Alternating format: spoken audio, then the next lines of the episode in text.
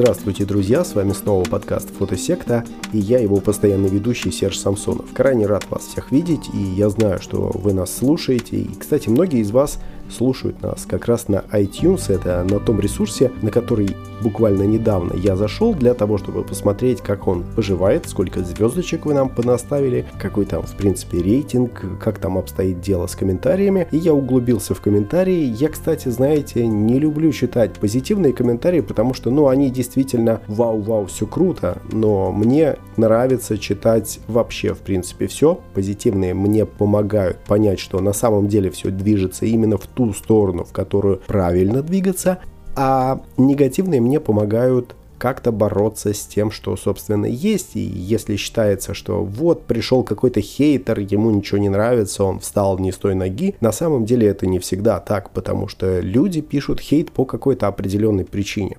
И вот среди тех немногочисленных, надо сказать, комментариев на iTunes. На самом деле я искренне думал, что половина наших слушателей подкаста, а это примерно 500 человек, должны слушать нас как раз на айфонах. Соответственно, на iTunes уже должна быть толпа комментариев, но их там, к сожалению, не так много. Среди них я отобрал один, он был действительно негативным, и человек сокрушался по поводу того, что наш подкаст слишком профессиональный. Я на самом деле этого не замечал, я просто говорил о тех вещах, которые, ну, например, актуальны лично для меня, либо о тех вещах, которые мне задают в нашем, собственно, телеграм-канале Фотосекта. И, естественно, для меня это очень хороший источник контента, источник идей. У меня в голове очень большая мешанина информации, ее реально очень много. Все это раскладывается на разные курсы, и только тогда я ее могу как-то структурировать. Но все остальное находится, знаете, это вот такая помойка, из которой можно найти на самом деле очень много, наверное, даже алмазов. И потом их, если обработать, почистить, будет все очень круто.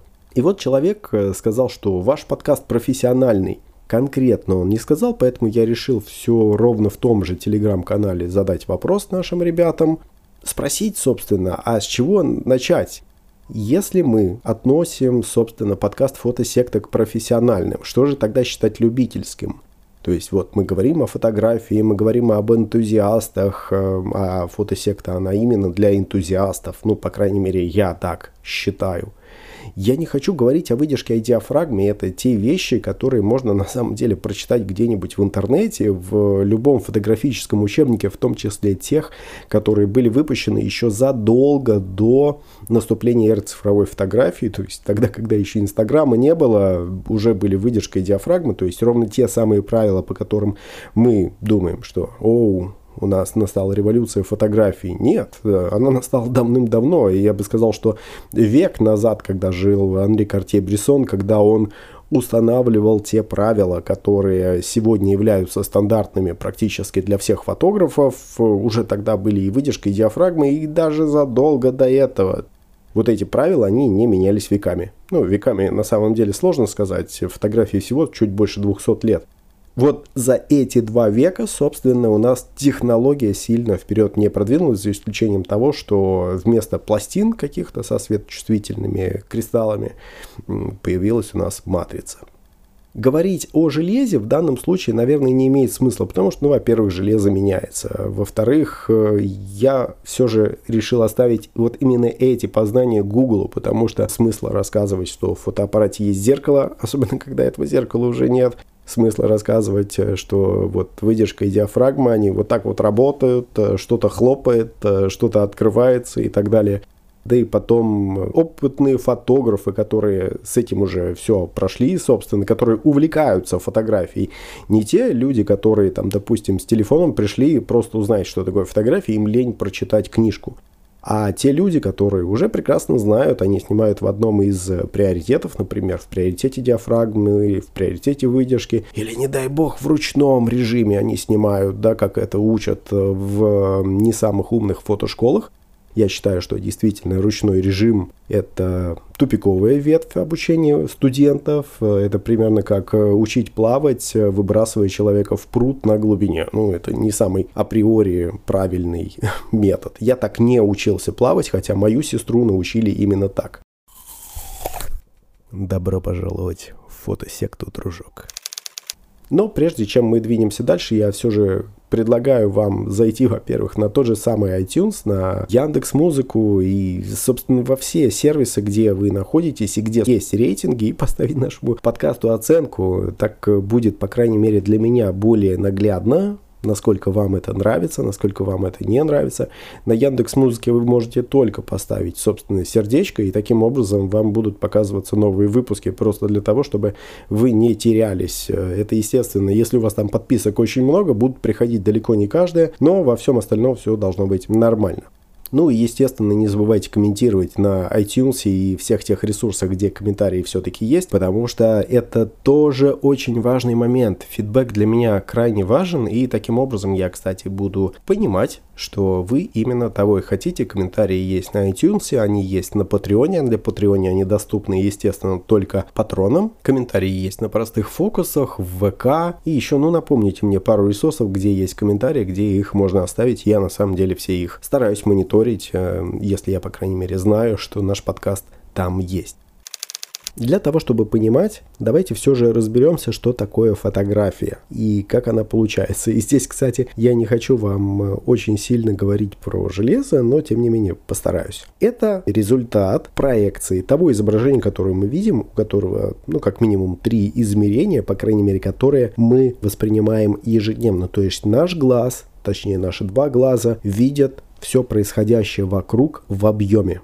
И вот это все проецируется на какую-то плоскость. И более того, мы видим происходящее вокруг нас не в статике, а в динамике. Нужно понимать, что вот эти две характеристики, а именно объемность, причем объемность непосредственная, не та, которую мы видим в кино на экране, тоже, кстати, на плоском экране, но через э, стереоочки, и у нас в голове наш мозг каким-то волшебным образом это все сводит.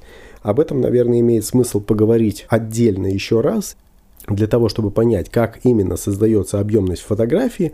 Но сегодня тема не эта. Объемность, да, она тоже уходит, но первое, что уходит, это движение. Хотя на самом деле они уходят одновременно. Тем не менее, меня сегодня интересует именно движение в кадре. Тогда, когда мы относимся к окружающей нас действительности, мы видим, как машины ездят по улице, мы видим, как объекты перемещаются – мы видим вот эту жизнь вокруг нас. Наш мозг привык к этому, то есть он привык видеть вот эту самую видеокартинку. Он видит вот эту жизнь, это бурление вокруг нас, и он таким образом привык воспринимать окружающий нас мир. Когда же тебя утыкают в фотоаппарат, который делает один кадр, вне зависимости от того, что там происходило, насколько долго шла экспозиция, на фото у тебя получается все равно один момент. Момент, который остановлен. Вот здесь получается, вне зависимости от того, насколько гениален кадр, у нас все равно будет какой-то захваченный момент человек после этого момента, которого мы снимали, человек продолжил стареть. Ну или в зависимости от того, собственно, как мы воспринимаем, например, детей. Дети начали не стареть, а взрослеть. Потому что для детей эта фаза старения, она сопряжена не столько с угасанием, сколько наоборот с развитием. И получается, что вот этот вот замороженный момент в какое-то определенное время – он не соответствует, возникает разрыв в нашем восприятии. Ну, представьте себе ситуацию. Вы посмотрели, как едет машина по дороге. Она бжух, проехала, вы не успели даже рассмотреть. А потом вы приходите в картинную галерею, на фотовыставку я имею в виду, и начинаете рассматривать фотографию, где машина запечатлена просто хорошим фотографом. Эта машина едет по улице, вы это понимаете. Но, тем не менее, это не соответствует тому experience у, который мы видели только что.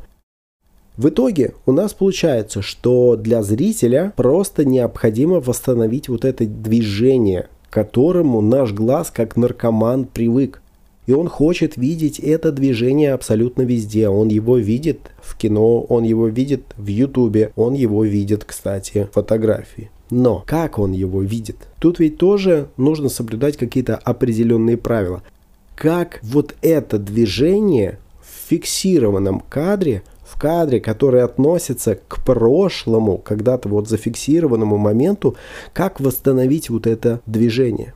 Вот это как раз является проблемой прежде всего потому, что пиксели на матрице, они впоследствии застыли в галогениде серебра на напечатанной фотографии. Ну, это если вы с цифры печатали фотографию на обычной химии. Хотя на самом деле, когда вы выводите картинку на экран, там фотография тоже застывшая.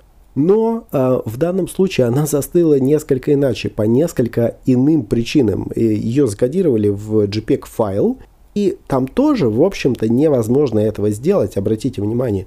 То есть точно так же, как в галогениде серебра застывают определенные разноцветные точки, которые мы потом воспринимаем как одну фотографию, там в JPEG точно так же застыли пиксели. И в JPEG если это не Motion JPEG, мы не можем поменять положение этих пикселей, потому что там такого алгоритма нет. И более того, сам видеофайл на данный момент не эквивалентен фотографии, поэтому в телефоне, вот на экране это тоже не получится сделать. Просто посмотрите ленту Инстаграма, вы увидите, что там фотографии отличаются от видео. Через полминуты продолжим. А пока я хочу сказать, что расширенная 40-минутная версия этого самого подкаста выходит только на Патреоне. Более того, там с ней следуют еще и иллюстрации, которые идут к моему рассказу, и более детальные секреты передачи динамики. Patreon это такая система поддержки творческих проектов, коим, кстати, наш подкаст и является. И там, помимо прочего, есть масса интересной информации для наших спонсоров, включая мини-подкаст по фотобизнесу, статьи из моей новой книги и расширенные посты с иллюстрациями к нашим подкастам. А этот выпуск стал возможным благодаря Александру Прокопенко, Василию Демидову и Александру Бондаренко, которые вникать в суть будут дольше и дольше получать аудио удовольствие. Как я уже сказал, движение на фиксированной картинке передать нельзя. Непосредственно я имею в виду передать, потому что это у нас не видео. Однако мы можем что сделать? Мы можем создать динамику. И динамику эту мы можем создать уже используемыми изобразительными средствами фотографии. Дело в том, что, как и все в фотографии, само восприятие движения тоже относительно давайте будем понимать. Вы видите резкую картинку. Что вы понимаете? Что это именно и есть объект нашей фотографии. Я имею в виду, когда у вас на картинке что-то резкое, что-то размытое. Относительно размытого мы можем понять, что мы смотрим на основной объект относительно второстепенного. Я даже еще не буду погружаться в различные планы изображения, сделаю это как-нибудь позже, а вот то, что отличает резкое и размытое, наш мозг интерпретирует довольно-таки своеобразно. Он будет понимать, что это либо изображение объема, либо как раз движение. А теперь давайте все-таки задумаемся, как же, собственно, научиться передавать эту самую динамику в кадре, помимо, собственно, композиции. Прежде всего, давайте вспоминать о том, что у нас отвечает за время, потому что за счет чего у нас создается вот этот самый вектор движения, за счет того, что у нас экспозиция производилась в течение какого-то времени, когда у нас одни пиксели успели убежать в какую-то другую сторону. За это у нас отвечает выдержка. То есть выдержка это вообще конкретно это время экспозиции, exposure time по-английски – можно сказать, что shutter, затвор, который отвечает у нас за выдержку, есть такая штука, как shutter speed, то есть скорость открывания или там закрывания затвора, потому что важна именно скорость закрывания затвора. Соответственно, когда мы привыкли как-то снимать. Мы наверняка уже знаем, что выдержка находится в каких-то нормальных пределах. Вы наверняка слышали про зависимость фокусного расстояния от выдержки, что выдержка не должна быть короче, чем какой-то определенный параметр. Тем не менее, если мы используем, например, штатив, нам вообще не важно, сколько длится выдержка. То есть э, она может быть бесконечно долгой. Вы наверняка слышали про случаи, как э, девушка забыла фотоаппарат где-то на полке, и за это время прошло 4000 а, лет, а у нее это все время фото, фотоаппарат снимал, получился кадр вот такой вот необычный. Наверняка все это видели, если вы интересуетесь фотографией. Но в то же время бывают и слишком короткие выдержки, правильно? Допустим, когда у нас собака прыгает, лиса прыгает, я сколько раз видел эти кадры, когда фотографы дикой природы таким вот образом решают э, привлечь ваше внимание. Летящая птица где-то зафиксирована, например, бросающаяся на какого-нибудь кролика, ястреб Соответственно, мы это можем все реализовать где? Мы это можем реализовать либо в ручном режиме, либо в приоритете выдержки. Ну, в приоритете выдержки это сделать гораздо проще. Почему? Потому что мы выставляем нужную нам выдержку, вообще независимо от диафрагмы, наша камера подстраивается через диафрагму. И есть такая штука, как shutter dragging. Это вытягивание выдержки. Тогда, когда вы, например, выходите снимать на конкретную точку, мимо вас проезжают машины, вы устанавливаете какую-то определенную выдержку, смотрите, хоп, у вас машина не смазалась, у вас не передается динамика. Вы вытягиваете выдержку, то есть делаете ее длиннее. И так делаете до тех пор, пока у вас машины не начинают смазываться. И вы, в принципе, подбираете даже стиль, сколько, насколько вам требуется, чтобы эти машины начали смазываться.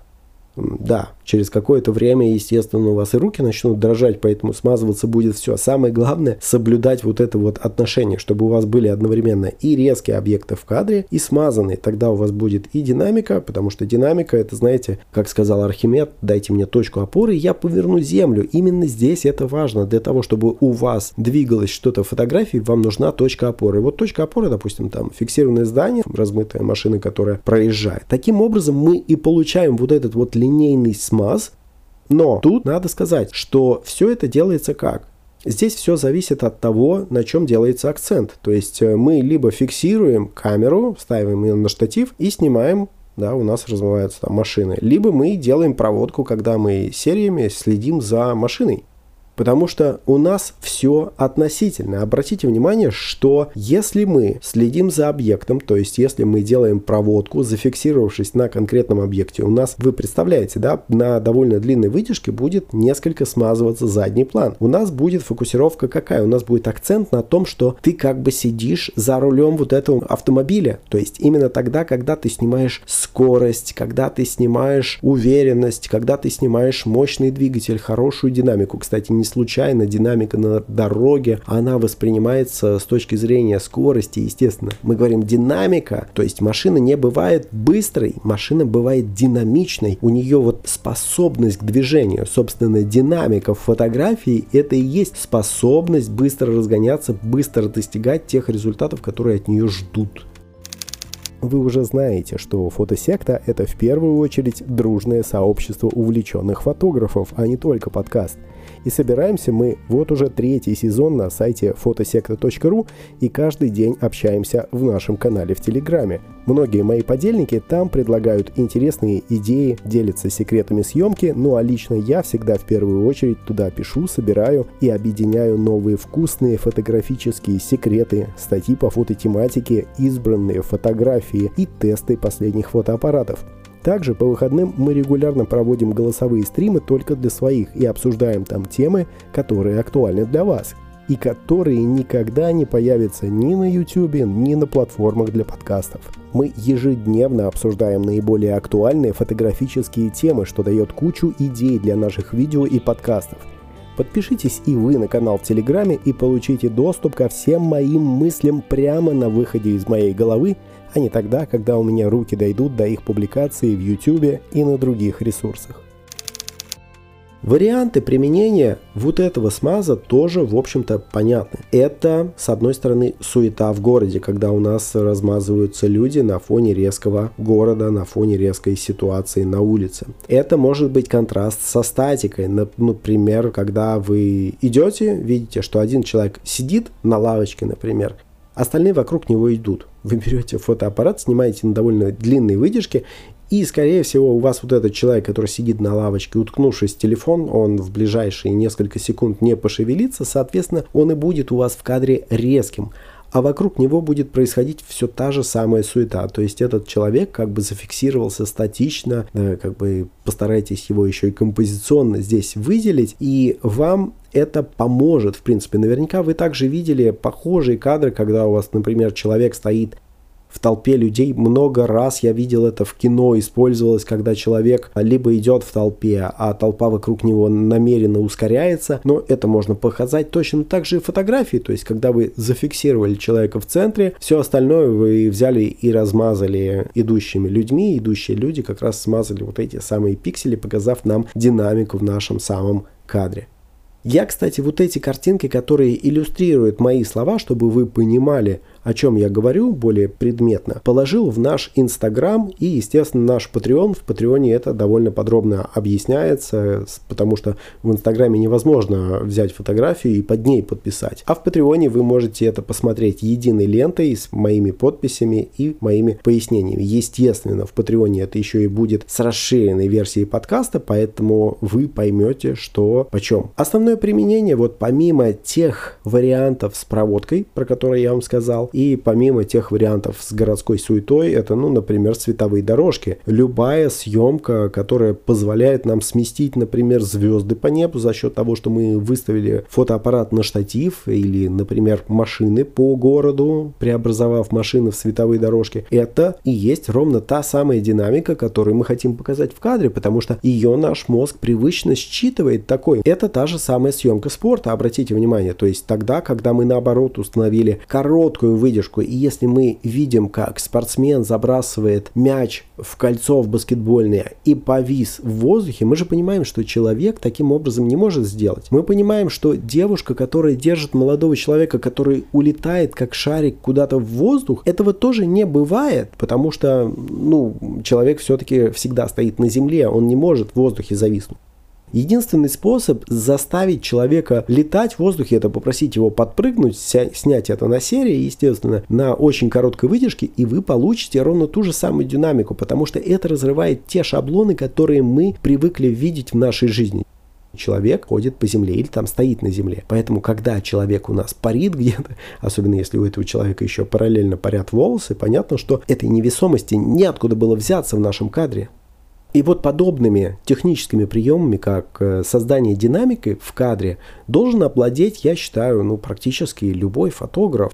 И если этот подкаст вам помог, ну, возьмите, поделитесь с друзьями, потому что вполне возможно им тоже будет интересно. И, кстати, обратите внимание, что динамика, созданная такими приемами, она никоим образом не восполняется с точки зрения съемки на телефон. Потому что в телефоне выдержка является одним из технических решений управления кадром. То есть э, тогда, когда вы выдержкой не управляете вручную, там же у нас диафрагма-то не меняется, меняется только чувствительность и выдержка. Соответственно, те телефоны, которые умеют снимать на длинные выдержки, это круто. Основная часть их не умеет, тем не менее, если вы знаете, как его заставить, возьмите просто штатив, ну или вам нужен будет телефон с оптической стабилизацией изображений, который позволяет вам довольно-таки легко держать это в руках. Некоторые телефоны это действительно умеют делать, но далеко не все. Можно поэтому сказать, что телефон этого пока делать не умеет, и этим фотоаппарат от него довольно-таки выгодно отличается. В остальном я хочу сказать, что не бойтесь экспериментировать, дерзайте, у вас все получится. Буквально применяя то, о чем я вам говорю в этих подкастах, вы можете уже стать на голову выше самого себя годичной давности буквально через какое-то время. Так что старайтесь и да пребудет с вами светосила, друзья. Пока-пока.